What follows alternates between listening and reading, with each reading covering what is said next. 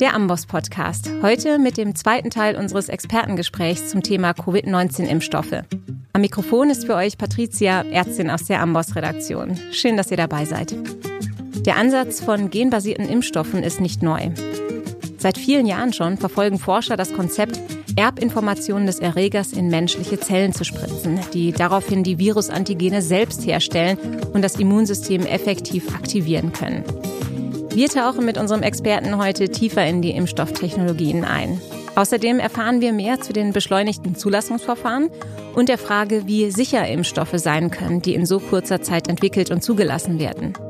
Dazu begrüße ich meinen Gast. Er ist ambulant tätiger Kinder- und Jugendmediziner in Berlin, Impfexperte, im zehnten Jahr ehrenamtliches Mitglied der Ständigen Impfkommission des Robert-Koch-Instituts und hier auch Mitglied der Arbeitsgruppe Covid-19-Impfung. Ich freue mich, dass er wieder bei mir ist. Herzlich willkommen zum zweiten Gespräch. Dr. Martin Terhardt. Hallo.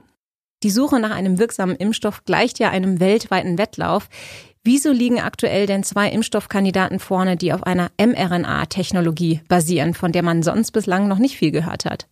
Ja, an mRNA-Impfstoffen oder überhaupt an mRNA-basierten Therapien, zum Beispiel in der Onkologie, wird schon sehr lange geforscht. Entdeckt hat man diese Systematik noch in den 90er Jahren des vergangenen Jahrhunderts. Und das heißt, es gibt schon sehr viel Forschungsarbeit, die geleistet wurde. Und es sind auch schon erste Versuche mit anderen Impfstoffen, zum Beispiel Influenza, bei, mit mRNA-Technologie gemacht worden. Die sind aber bisher eher so daran gescheitert, dass es so lange dauert, weil die Finanzierung immer erst gesichert werden muss.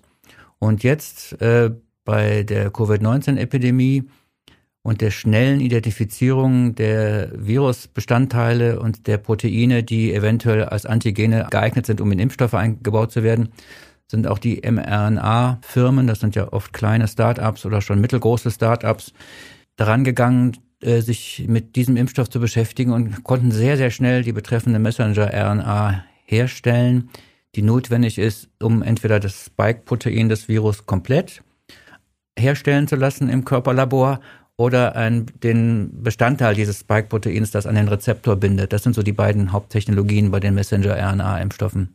Und das ging relativ schnell, das zu entwickeln. Dann sind halt auch noch Tierversuche und dann äh, Phase 1 Studien gemacht worden, die gezeigt haben, dass das System funktioniert und dass es verträglich ist. Und dann ist es sehr schnell gegangen, dass Finanzierung stattgefunden hat, dass Förderung stattgefunden hat durch staatliche Gelder, dass Phasen überlappend stattfinden konnten. Und nur dadurch ist es in diesem Fall gelungen, dass das so schnell geht. Der andere Vorteil, warum mRNA-Impfstoffe einen Vorsprung haben, ist, dass ihre Herstellung wesentlich einfacher und schneller einhergeht, als das bei anderen traditionellen Impfstoffen klappt. Gibt es denn mRNA-basierte zugelassene Medikamente vielleicht im Bereich der Onkologie? Zugelassen noch nicht, aber kurz vor der Zulassung stehend. Auch in Phase 3 Studien stehen zum Beispiel gibt es äh, Medikamente auf mRNA-Basis zu Melanom und auch zu anderen Tumoren, aber die sind alle auch noch nicht zugelassen. Aber das ist, sind Projekte, die auch schon sehr, sehr weit sind. Und bei den vektorbasierten Impfstoffen sieht es aber ja anders aus. Hier gibt es ja schon bereits zugelassene Impfungen. Ja, da gibt es schon auch schon lange Forschung dazu, dass es halt Prinzipien äh, entwickelt wurden, dass man mit für den Menschen harmlosen Viren gentechnologisch verändert Erbmaterial auch in diese Impfstoffe einpackt, die dazu da sind, dieses Spike-Protein zum Beispiel zu produzieren und im Menschen selber dann die Immunität zu erzeugen. Die Technologie dazu ist schon etwas länger entwickelt und ist, hat auch schon zu erfolgreichen Impfstoffen geführt. Äh, und damit hat man zum Beispiel die letzten Ebola-Epidemien im Kongo besiegt mit so einem Adenovektor-basierten Impfstoff. Insofern gibt es da schon ein bisschen mehr Erfahrung mit der Anwendung und auch mit der Produktion.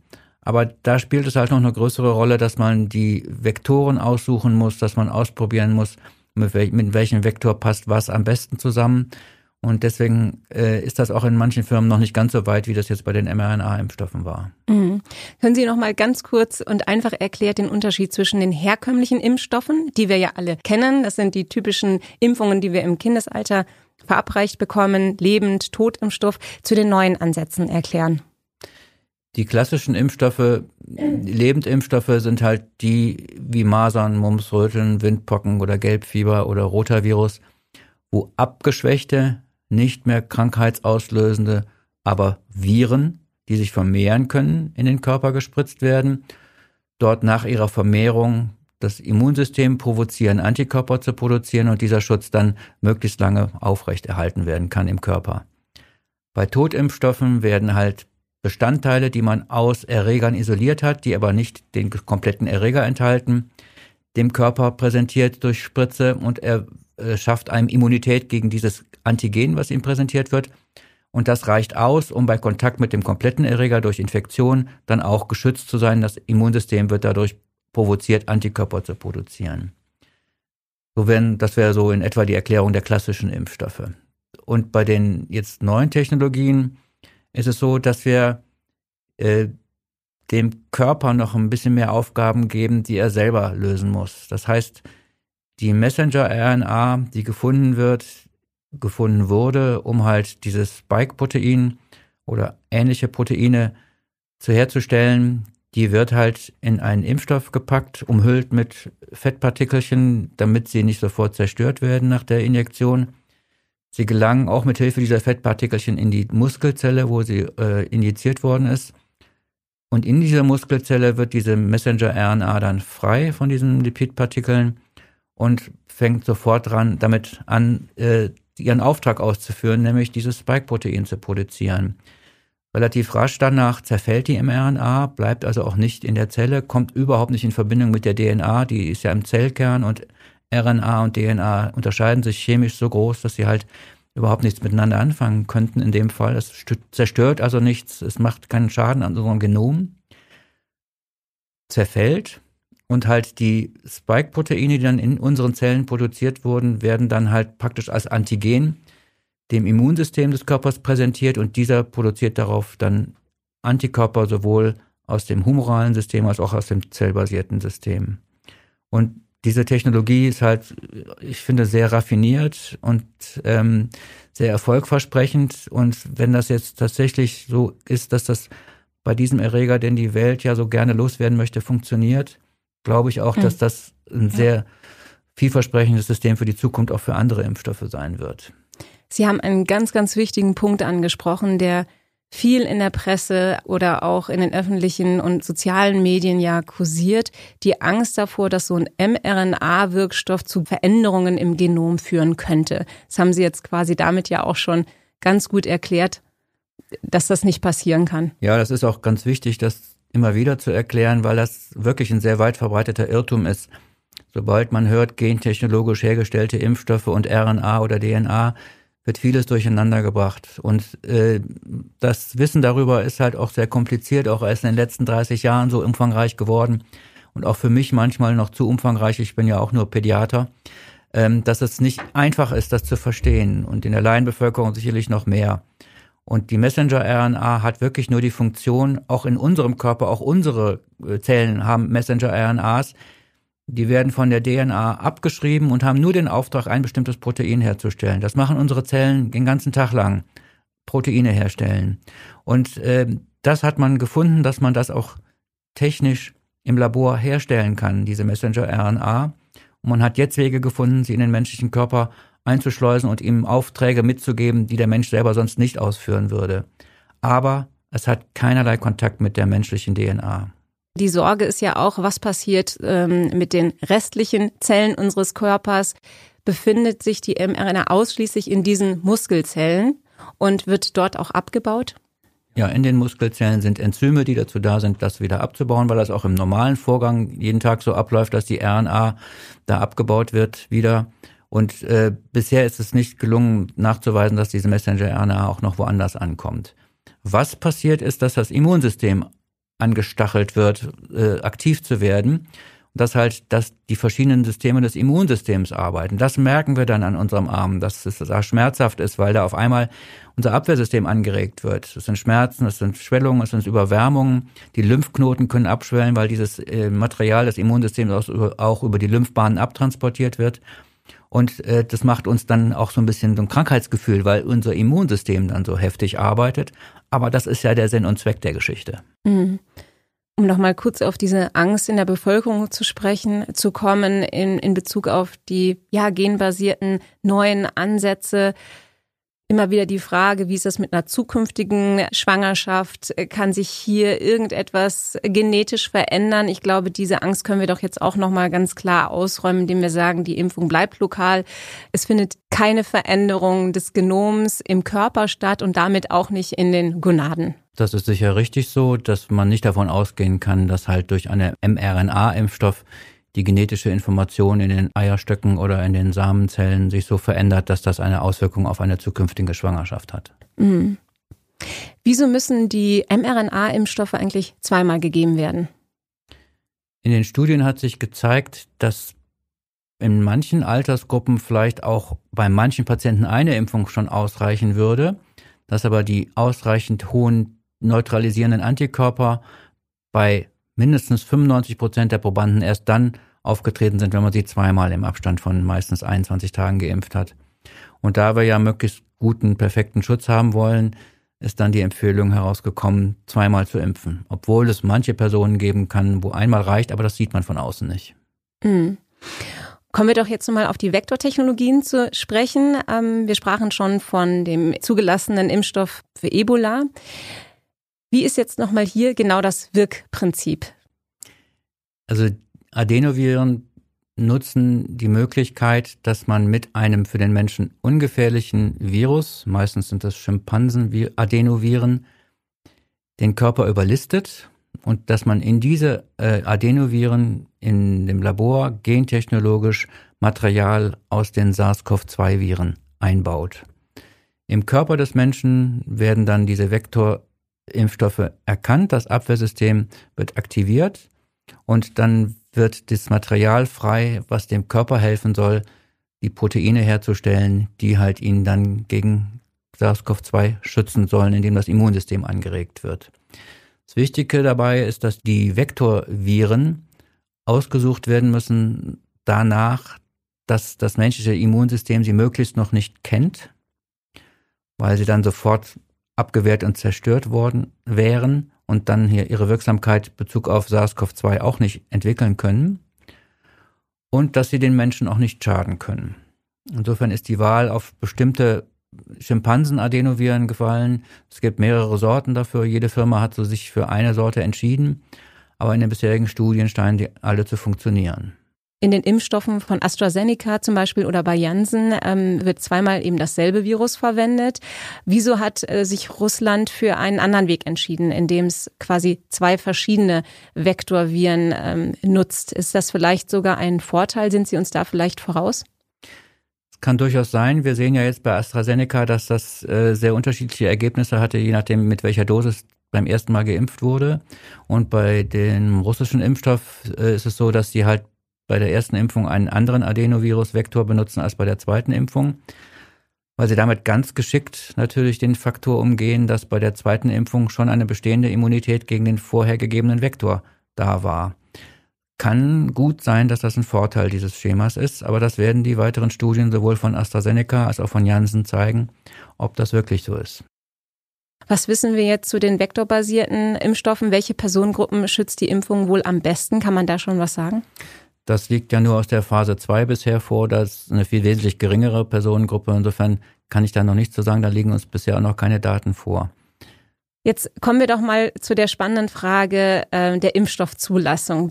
Normalerweise dauert das Testverfahren eines Impfstoffs ja acht bis zehn Jahre, bevor er zugelassen wird. Warum war die Impfstoffentwicklung und das Zulassungsverfahren in diesem Fall so schnell möglich? Diese Zulassung war halt ja im Interesse der gesamten Welt und äh, da haben sich die verschiedenen Zulassungsbehörden auch sehr viel zusammengetan. Auch in Telefonschalten tun sie das immer wieder, weil alle Welt das Interesse hatte, dass es möglichst schnell jetzt äh, gelingt, Impfstoffe zu finden, die uns von diesem Problem erlösen. Bei den Messenger-RNA-Impfstoffen war halt der Vorteil, dass schon viele kleinere Firmen schon lange daran geforscht haben und alle schon kurz davor waren, fertig zu werden, sodass das jetzt gut passte mit diesem Bedarf an Impfstoff.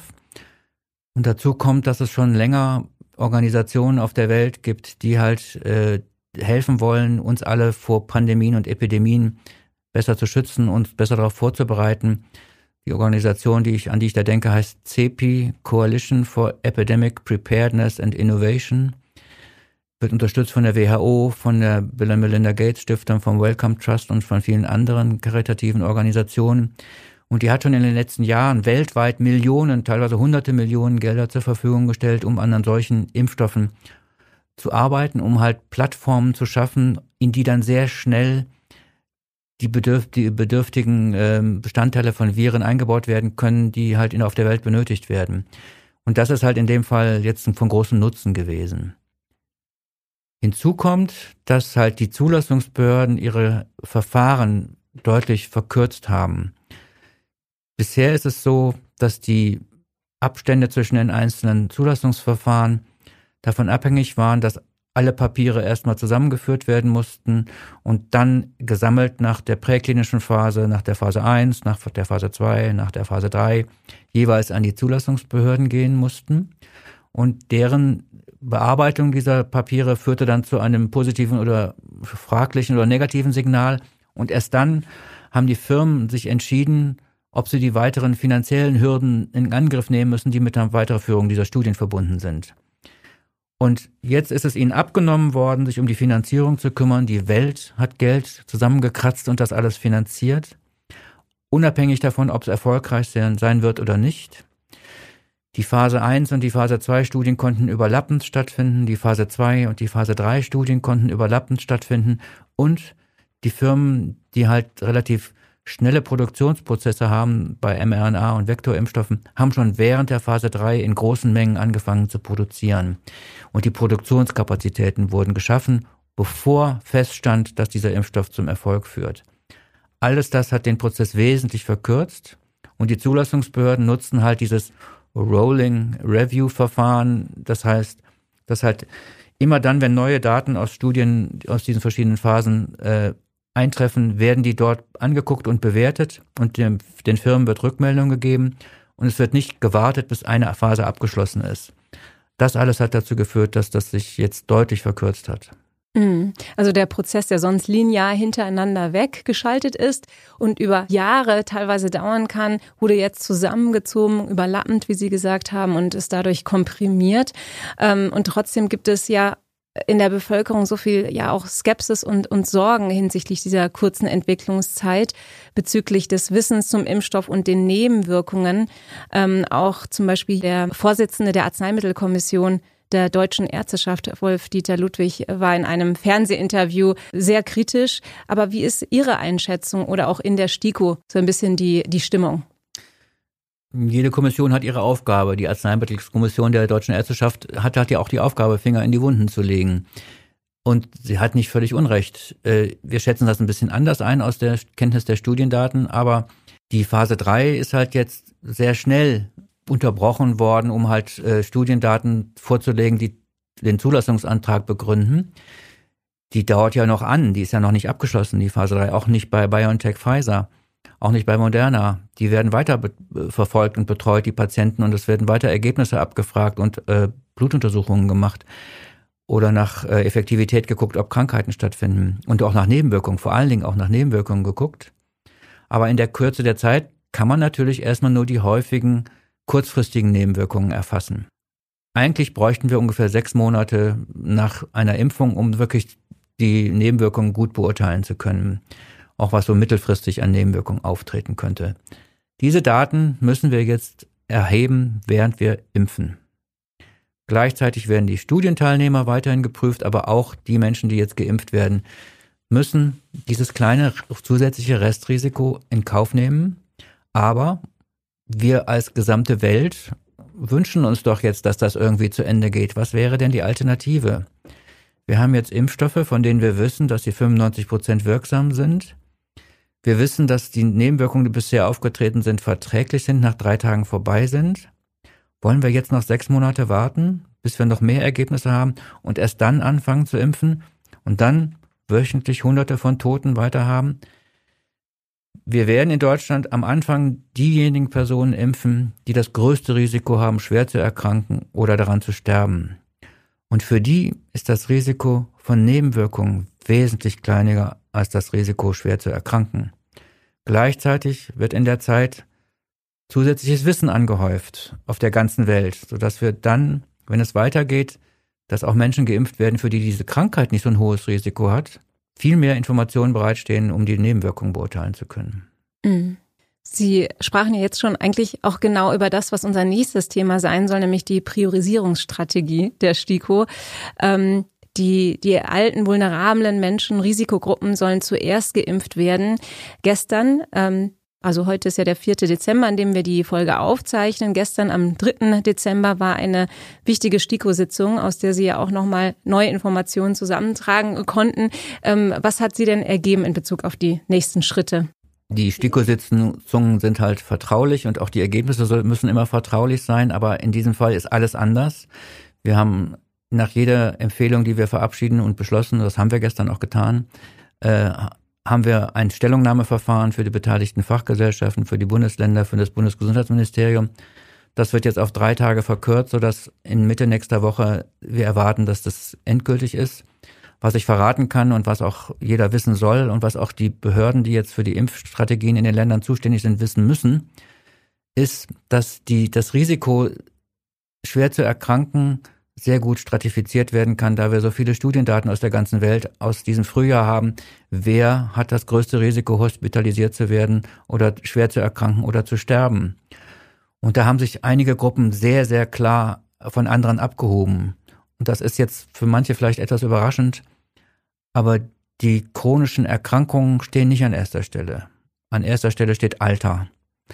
Alle Menschen über 80 Jahre, alle Menschen in Alten- und Pflegeheimen haben ein deutlich größeres Risiko, schwer zu erkranken oder versterben, zu versterben, als Menschen, die in Anführungsstrichen nur zu einer Risikogruppe aufgrund ihrer Erkrankung gehören. Viele dieser Älteren haben auch noch Risikofaktoren durch chronische Erkrankungen, aber das Risiko alleine durchs Alter ist höher, sodass wir als allererste Gruppe, die in den nächsten Monaten, das heißt Januar, Februar, März, nach meiner Einschätzung, das hängt ja von der Menge des Impfstoffs ab, die, die zur Verfügung steht, dass die Gruppe, die geimpft wird, das werden die Menschen in Alten- und Pflegenheimen sein, das werden die über 80-Jährigen sein und das wird das Personal in Krankenhäusern, in Notaufnahmen sein und in alten Pflegeheimen sein, die direkt Kontakt zu Covid-19-Patienten haben können. Weil die halt ein besonders hohes Risiko haben, sich anzustecken, und halt auch die Krankheit an Menschen weiterzugeben, die sie gerade beschützen sollen. Welche Gruppe kommt danach? Wenn das der Fall ist, dass diese Gruppe dann tatsächlich gut durchgeimpft ist, was ich immer noch hoffe, dass die Durchimpfungsrate dann wirklich hoch ist, dann sind als nächstes wahrscheinlich die nächsten Altersgruppen dran und dann sind auch einige chronische Krankheiten da, für die wir ein besonders hohes Risiko äh, äh, in den Studien gefunden haben. Das sind zum Beispiel Transplantatempfänger, das sind überraschenderweise Menschen mit Trisomie 21. Und dann kommen halt viele andere Risiken, die immer noch geringer sind als das Alter über 70 zum Beispiel. Also wir wissen, dass halt schwere Adipositas ein Risiko ist, dass schlecht eingestellter Diabetes ein Risiko ist, dass eine onkologische Diagnose innerhalb des letzten Jahres ein Risiko ist, dass nephrologische Patienten mit Niereninsuffizienz ein Risiko darstellen. Das sind so die Gruppen, die mir einfallen, die besonders oben stehen. In unserer Empfehlung, die wir wahrscheinlich Ende dieses Jahres veröffentlicht haben, wird das wissenschaftlich sehr gut begründet. Es werden auch die Risikodaten, die aus der gepoolten Evidenz der verschiedenen Studien, die wir angeguckt haben, ermittelt wurde, werden veröffentlicht werden. Wir werden auch eine Matrix veröffentlichen, in, die, in der die verschiedenen Gruppen, die prioritär geimpft werden sollen, bevor der Rest der Bevölkerung dran ist, ganz genau adressiert werden. Ähm, vielleicht an dieser Stelle noch kurz der Hinweis, es gibt ja auch mehr Informationen zur Priorisierungsstrategie der STIKO auf ihrer Internetseite. Ähm, dort findet man auch das Positionspapier der STIKO, ähm, das zusammen mit dem Deutschen Ethikrat und der Nationalen Akademie der Wissenschaft Leopoldina als Vorschlag gemacht wurde. Dieses Positionspapier hat im Prinzip die Priorisierung angestoßen und halt auch in die Öffentlichkeit getragen und wir mussten halt jetzt das Feintuning noch besprechen betreiben, das ist abgeschlossen. Zusätzlich zur Informationsquelle möchte ich ergänzen, dass halt jedem Arzt, jedem Studenten die STIKO-App bekannt sein sollte. Mhm. Die STIKO hat eine App, die auf jedem Smartphone funktioniert, mittlerweile auch auf jedem internetfähigen Rechner funktioniert, wo alle Daten, alle Fakten zum Impfen, auch zu Covid-19, tagesaktuell abgefragt und gefunden werden können. Das heißt, wir werfen einen Blick in die Amos-Plattform auf die Covid-19-Seite und die Impfungen und dann gleich sofort zur STIKO-Seite. Das ergänzt sich sehr, sehr gut. Ähm, vielleicht noch ein Blick über die deutschen Grenzen hinaus. Wie wird denn aus Ihrer Sicht ähm, die globale Verteilung sichergestellt? Wenn wir uns das jetzt mal näher anschauen, eine kleine Gruppe reicher Länder, also es sind 13 Prozent der Weltbevölkerung nur, hat sich bereits mehr als die Hälfte der zukünftigen Versorgung mit führenden Covid-19-Impfstoffen gesichert. Es gibt äh, Initiativen, die COVAX-Initiative, die CETAP-Initiative der WHO. Ähm, vielleicht beleuchten Sie uns da ein bisschen das Thema, dass man da ein bisschen besser durchblickt. Das ist sehr wichtig.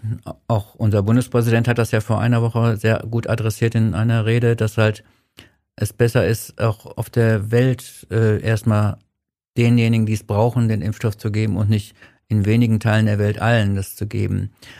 Ähm, das wird ein großes Problem sein, weil wir halt nur nach und nach Impfstoff bekommen und für die Milliarden auf der ganzen Welt der Impfstoff sicherlich frühestens Ende dieses des nächsten oder des über, Anfang des übernächsten Jahres komplett zur Verfügung gestellt werden konnte.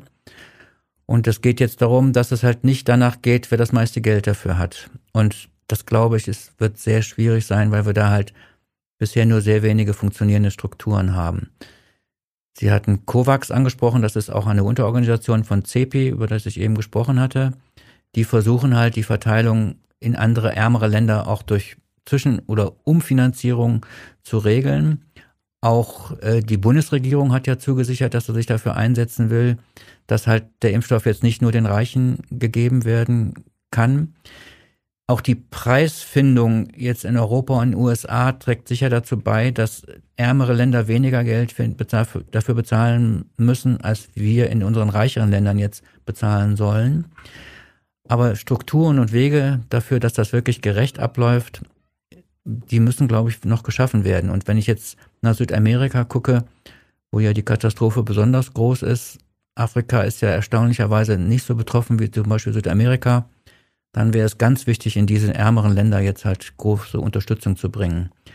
Und ich glaube, dass China da auch sehr aktiv ist, dass die da wahrscheinlich auch einen Markt drin sehen.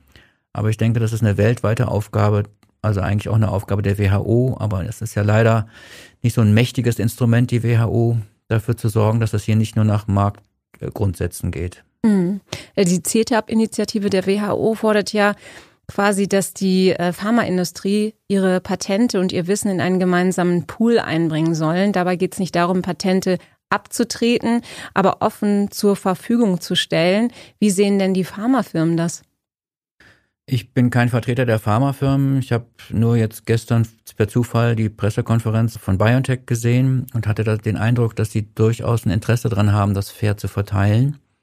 Ähm, das muss man sehen. Die Preise sind allerdings sehr unterschiedlich. AstraZeneca ist deutlich günstiger als die mRNA-Impfstoffe von Moderna und BioNTech.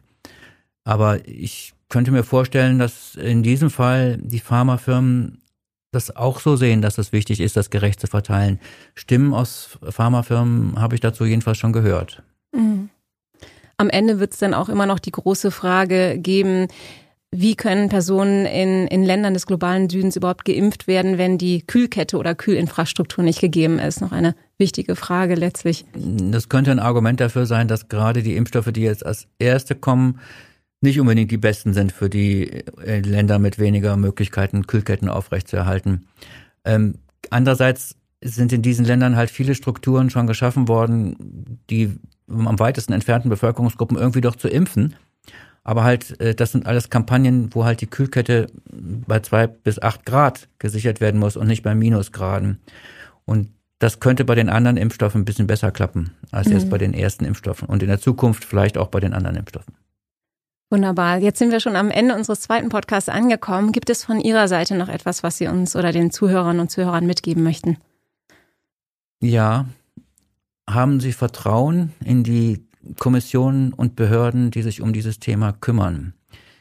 Dort sitzen Menschen, die auch skeptisch sind, die auch Sicherheitsbedenken haben, die auch Verantwortung tragen und sich dessen bewusst sind, dass es darum geht, Medikamente an Menschen zu verabreichen, die per se gesund sind und diese Medikamente dann bekommen, damit sie auch gesund bleiben.